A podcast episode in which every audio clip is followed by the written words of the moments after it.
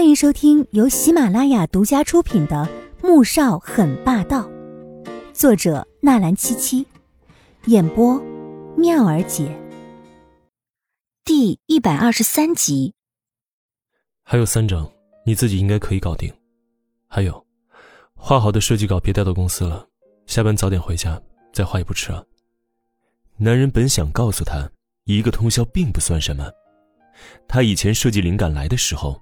可以三天三夜不吃不喝不眠，但最终什么也没说，因为他就是要这个笨女人心中内疚。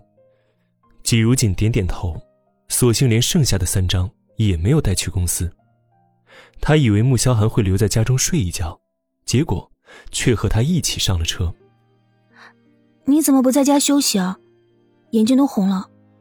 季如锦有些担心，今天有一个很重要的视频会议。必须参加。男人靠在椅背上闭目养神，前面正在打方向盘的易灵一顿，他怎么不知道今天有什么重要的视频会议呢？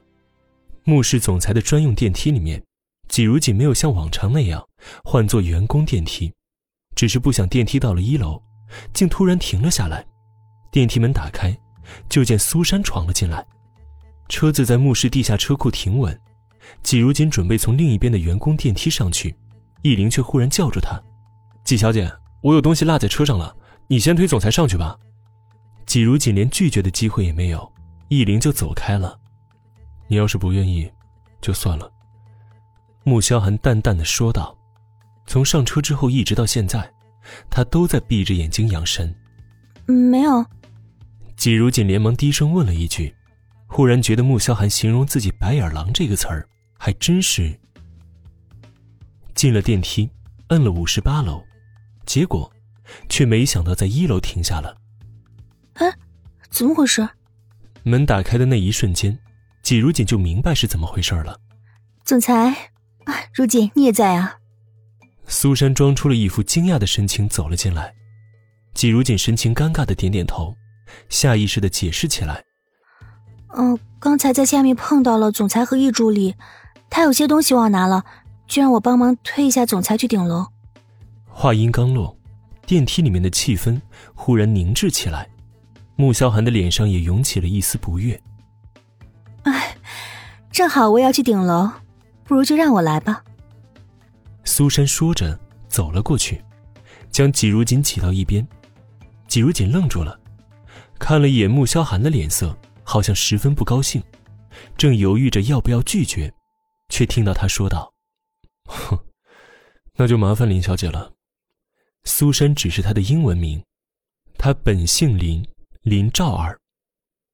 见穆萧寒没有排斥自己，苏珊看向季如锦时，眼底十分得意。不麻烦，我很乐意。季如锦说不出自己此刻心中是什么滋味。到了二十六楼，什么话也没说，便快步走了出去。电梯继续上行。苏珊站在穆萧寒的后面，探了探目光，目光痴缠在男人那张英俊的过分的脸上，便记起了他刚进国都大学时第一次见到穆萧寒的情景。穆萧寒坐在台上，以新人代表发言，当时他耳边听到了很多叹息以及嘲讽的声音，说如此英俊的一个人却是个残废，实在是可惜了。说他之所以可以代表新生上台演讲，是因为其背景惊人。然而，后来他的才华在一次又一次拿到建筑设计类的大奖，便狠狠地打了那些曾经嘲讽他的人的脸。两年之后，他又被 M 国 HF 大学以高额奖学金录取。再后来，他又到了英国，名声斐然。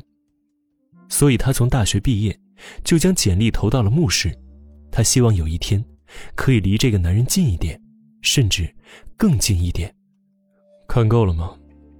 忽然，男人传来一道冷冷的声音，打断了他的思绪。苏珊回过神来，脸上没有一丝尴尬，反而阴阴的看着男人。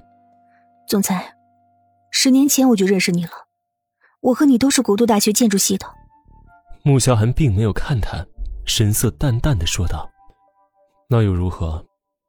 苏珊愣住了，显然没料到他会是这样的反应。这些年我一直很崇拜你。你有没有回国都大学去看一看？那里还是和以前一样的。